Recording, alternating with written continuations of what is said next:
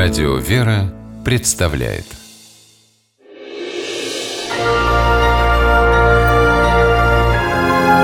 Герои моего времени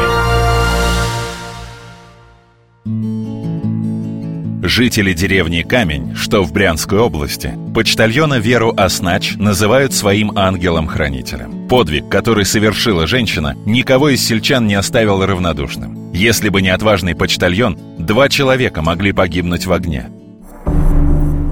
Это случилось в канун Старого Нового года, 13 января 2014 -го. Вера Оснач разносила пенсии. Зайдя в дом к пожилым супругам, почувствовала запах газа. Сообщила об этом хозяину. Он отправился в сени проверять стоящий там газовый баллон. По счастью, дойти не успел, иначе не миновать пенсионеру гибели. Баллон взорвался. Вера Анатольевна кинулась к старику. Еле держась на ногах, он стоял в коридоре не в силах ни вернуться в комнату, ни выйти на улицу. А коридор уже занимался огнем. И почтальон вступила в схватку с пламенем. Вот что рассказывает героиня. Старалась водой залить, но вижу, что толку с этого мало. Пошла вызвала пожарную. Вера Анатольевна вызвала огнеборцев, но, не дожидаясь их приезда, стала спасать стариков.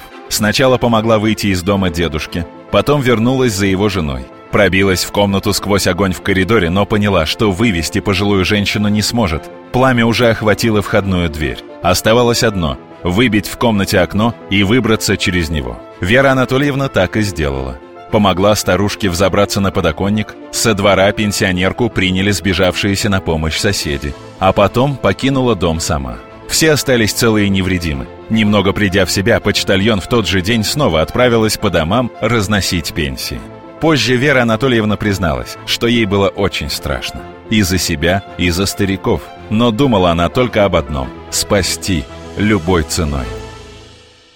Я хочу сказать так, глаза боялись, а руки делали. Но понимала, что надо помочь, надо что-то сделать было. Как во сне, можно сказать, все это получилось.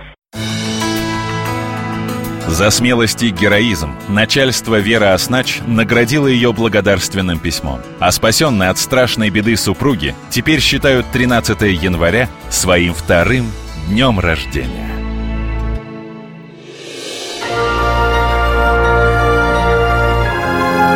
Герои моего времени В программе использованы материалы телеканала «Город 24. Брянск».